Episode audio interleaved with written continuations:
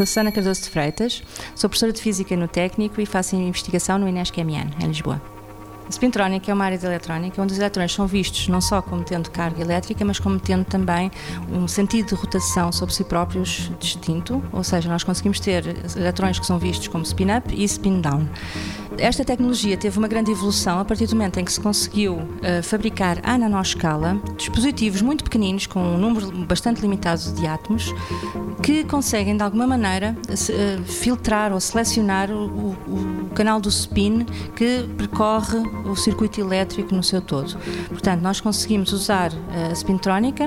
para sensor, por exemplo, de campo magnético. No meu grupo de investigação, utilizamos dispositivos spintrónicos para duas áreas de, de, de influência. Portanto, uma delas é relacionada com a eletrónica direta, por exemplo, para sensores magnéticos que são usados na indústria automóvel ou, ou, ou na eletrónica comum. E, por outro lado, trabalhamos também eh, nas áreas de biomédica, onde os sensores spintrónicos são, estão a ser explorados para detectar campos muito pequeninos uh, criados por correntes iónicas no corpo humano ou então nanopartículas magnéticas que são usadas como marcador de, de, de células ou de bactérias em, em, meios biológicos, por exemplo, como sangue ou urina.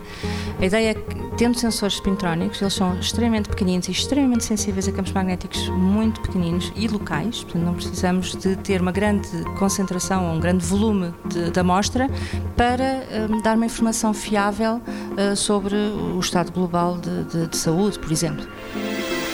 90 Segundos de Ciência é uma produção conjunta da Antena 1, ITQB e FCSH da Universidade Nova de Lisboa, com o apoio do Santander Universidades e da Nova Artis.